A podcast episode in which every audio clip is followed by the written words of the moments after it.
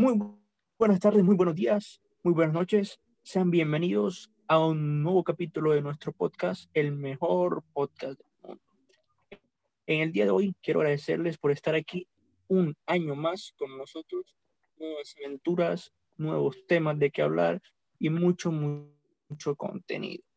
Así que, sin, sin más, quiero saludar a mi compañera de set, a mi mm, guerrera de mil batallas y nuestra gran Jackie Kennedy. Adelante. ¿Cómo estás, John? Muchas gracias por tu gran saludo y tu introducción. Eh, nuevamente quiero darles las gracias a todos ustedes, nuestros oyentes, y contarles que en este nuevo año venimos con temas muy chéveres para ustedes y el primero de esos con el que queríamos arrancar este 2021 es la vacuna contra el COVID.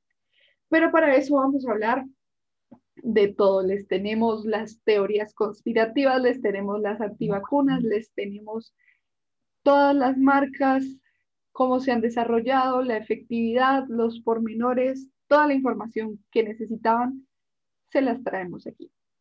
Y para eso le voy a dar la palabra a John, porque él nos va a empezar a contar un poco de qué se trata toda esta conspiración alrededor de la vacuna, que son varias conspiraciones, ¿no? No es una sola.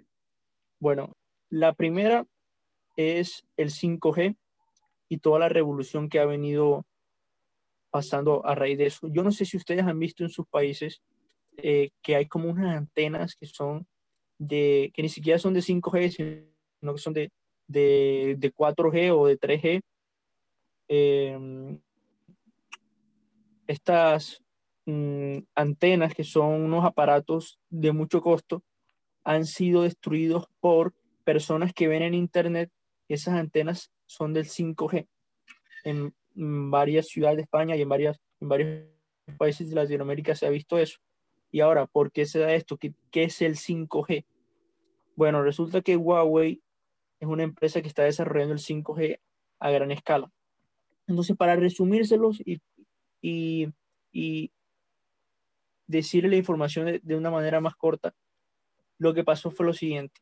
China está desarrollando esta tecnología y dicen que nos van a controlar a través de un microchip y a través de la 5G, que nos van a controlar.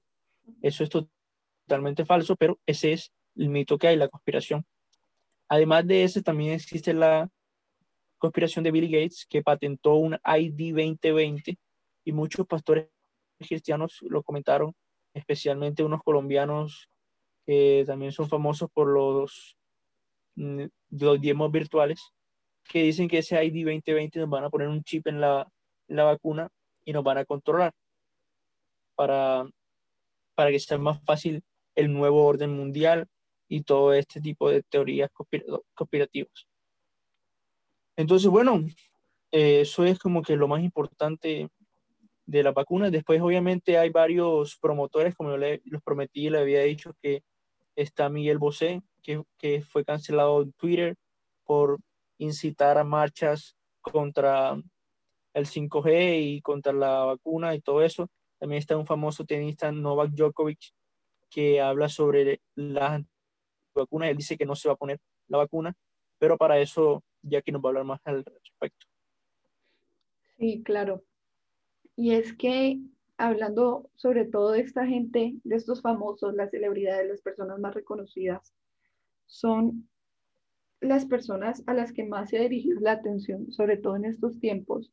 De alguna forma, pues son referentes, son ejemplos para muchas personas de la población. Entonces, cuando ellos dicen las vacunas esto, las vacunas lo otro, empiezan a promover estas teorías conspirativas, se vuelven de alguna forma eh, un peligro, un daño para la sociedad, porque obviamente están transmitiendo esta información falsa, están eh, generando miedo innecesario hacia las vacunas, que es algo que va a ser muy bueno para nosotros. Ya les, más adelante les iremos contando por qué. Y en ese sentido, lo que generan, pues, no es eh, positivo. Y aparte es que va más allá de, de sus fuertes, de sus conocimientos, ¿sí? Hasta cierto punto se ha hablado de, de, que en realidad a medida que las personas van yéndose en contra de las vacunas, o sea, las personas que son antivacunas, está directamente relacionado con el nivel de escolaridad. Entonces, esta, aparte de que se sabe que es información eh, completamente conspiranoica, no es una opinión informada. Las redes sociales tienen un arma de doble filo. Pero en el día de hoy quiero contarles las conspiraciones más famosas y quiénes han sido los promotores e impulsores de, estas, de estos temas. La primera es el 5G y toda la revolución que ha venido pasando a raíz de eso. Yo no sé si ustedes han visto en sus países eh, que hay como unas antenas que son de, que ni siquiera son de 5G, sino que son de, de, de 4G o de 3G. Cuando no está esa información, no está esa investigación, sino que está simplemente compartiéndose una información de una persona a otra sin ningún tipo de verificación, pues es cuando pasa esto. Claro que también hablábamos con John de que es difícil saber hasta qué punto dejamos seguir la libre expresión, siendo que comparten esta información que puede ser peligrosa, hasta qué punto se puede censurar información pues que no creemos correcta, ¿no? Claro, tienes toda la razón. Quiero poner dos temas sobre la mesa. El primero, la desinformación que se generó en Colombia por una modelo famosa que se llama Natalia París, que decía que por favor todos nos, en vez de la vacuna, utilizáramos el dióxido de, cloro. Entonces fue multada. Entonces, quiero poner eso ya como una sanción fuerte del gobierno, o sea que sí podemos eh, permitir que personas que estén explorando y mostrando cosas que no, no, no pueden ser para el beneficio de las personas sean multadas y el gobierno tenga una sanción sobre ellos.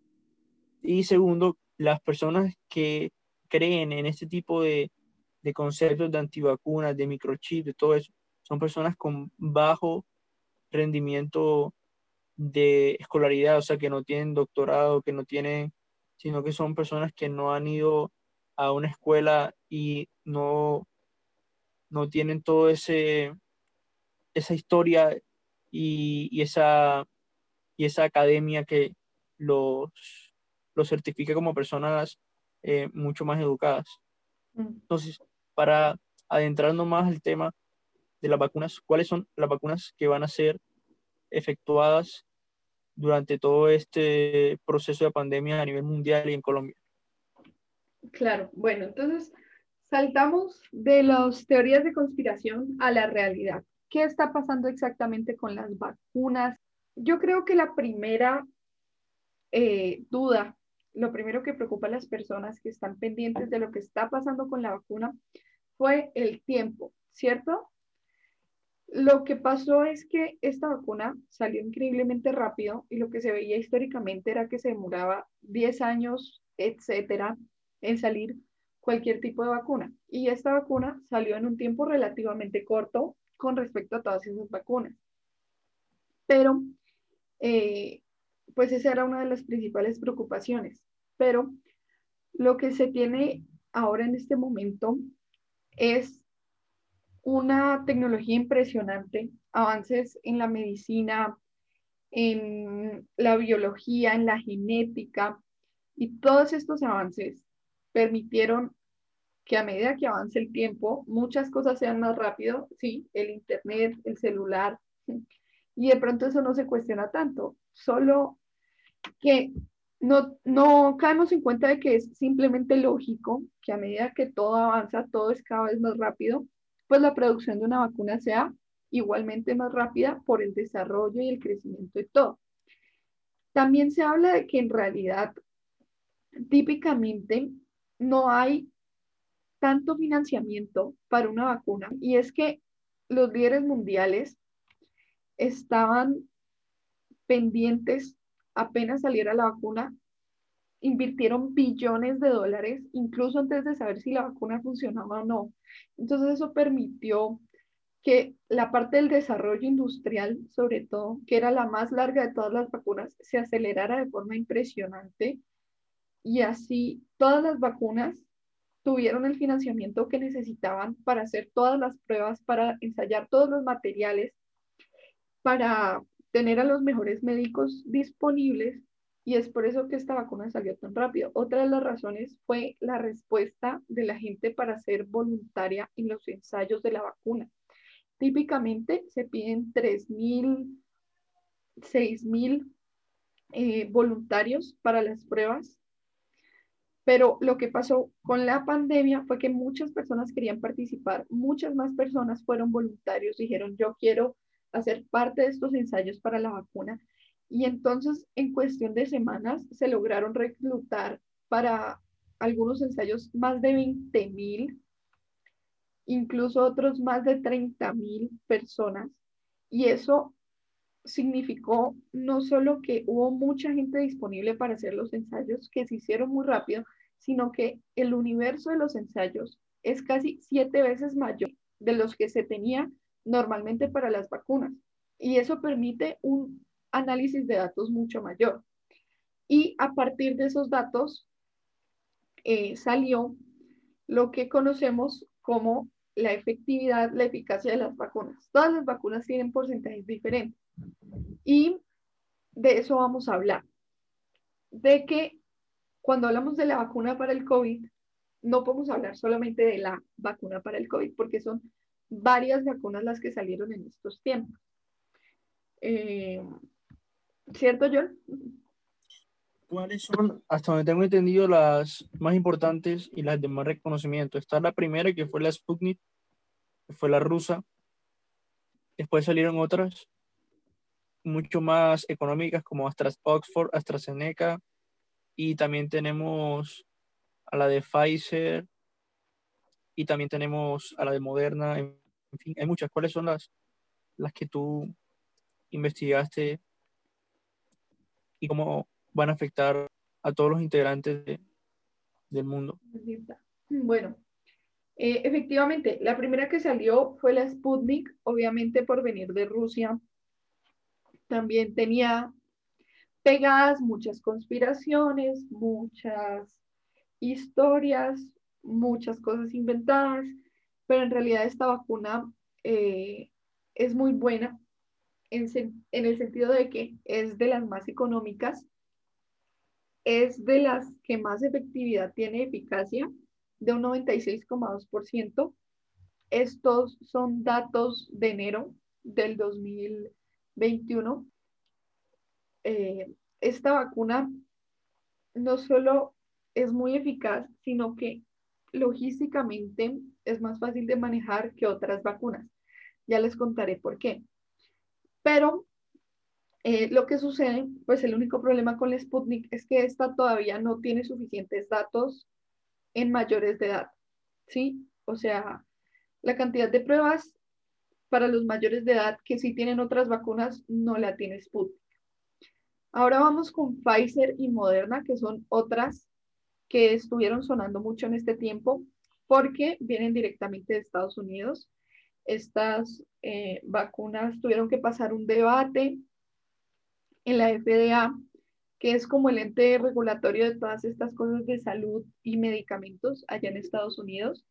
Y es por eso que han llamado tanta la atención. Estas vacunas también tienen un nivel de eficacia altísimo, que es muy bueno en realidad para lo que se conoce de las vacunas. 95 y 94% para Pfizer y Moderna respectivamente, pero el precio de estas vacunas supera los 17 dólares y estas requieren dos dosis. Además de que se tienen que almacenar la vacuna de Moderna a menos 20 grados centígrados y la vacuna de Pfizer a menos 70 grados centígrados, lo cual fue muy difícil, sobre todo para Colombia, cuando se encargaron estas vacunas, porque no teníamos eh, suficiente capacidad para mantener esa refrigeración. Entonces hubo que adquirir unos congeladores especiales además de la compra de la vacuna. Y eso fue un gasto adicional. La Sputnik, en cambio, se puede guardar en temperaturas de 2 a 8 grados centígrados, que es muy bueno. Lo mismo con la de Johnson Johnson. La de Johnson Johnson es un poco más económica que la de Pfizer y Moderna. Esa está en los 10 dólares aproximadamente. Eh, tiene un poco menos de efectividad y esta, eh, de la información que puedo encontrar, tampoco tiene sus pruebas en mayores de edad, pero igualmente es fácil de almacenar porque no requiere temperaturas tan bajas. Y por último, otra vacuna pues que está sonando mucho, pero esa no va a llegar a Colombia, o por lo menos hasta ahora no, no la han comprado, es la de Astra Oxford, o sea, la de AstraZeneca y la Universidad de Oxford. Esa también es muy económica, está en los 4 dólares. Esta vacuna ha tenido algunos problemas, pero al final se ha identificado que la eficacia está en un 70%, que es mucho menos que todas las otras vacunas, pero está trabajando en eso precisamente. Sí, ha hecho pruebas en mayores de edad y está, hace parte de las vacunas que también requieren dos dosis. No sé si ya lo había mencionado, pero la de Johnson Johnson es la única vacuna que requiere una única dosis. Eh, las demás tienen dos e incluso se contempla que a futuro pueden la Sputnik también dos. Ajá, la Sputnik requiere dos dosis. Y todas tienen diferencia, pero son, son como entre 21, 28 días, algunas 14 días, una dosis después de un determinado número de días, ya viene la otra. Pero la de Johnson Johnson no, esa es de una sola dosis. Bueno, con eso pudimos aclarar el panorama de cómo van a, cómo va a ser la función, la logística, el procedimiento de, de la implementación de todas estas vacunas y que lo más importante es motivarlos a todos ustedes oyentes a que den el paso y se vacunen y, y, pierdan eh, ese miedo y ese, ese mito que hay que es muy malo o que puede ser perjudicial para la salud. Pero bueno, ¿tú qué opinas de esto? ¿Te vas a vacunar o, no?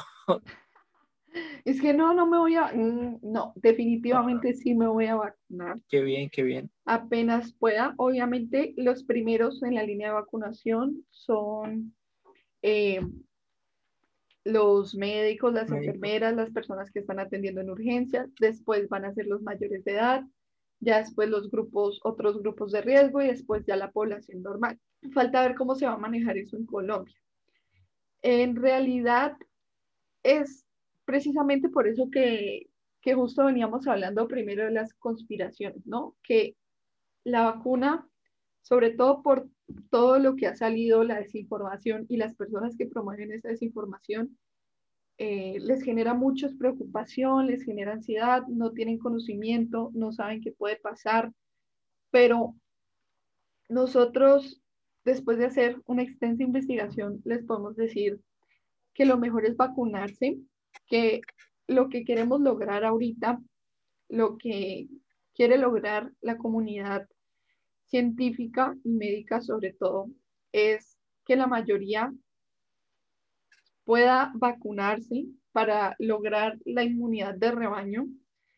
Eh, eso significa que las personas que no puedan vacunarse, las personas que por X o Y motivo eh, estén delicadas de salud, que esas personas sean protegidas por nuestra acción de vacunarnos todos nosotros, pero todos nosotros tiene que ser todo el resto, tiene que ser más del 70% de la población para poder en realidad proteger a esas personas que no van a poder vacunarse o que por X o Y razón están delicadas de salud.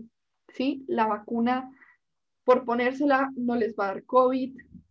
Lo que se sabe de los efectos secundarios es que nada ha sido grave. Eh, que tienen, que son realmente muy eficaces, que se han hecho pruebas extensas.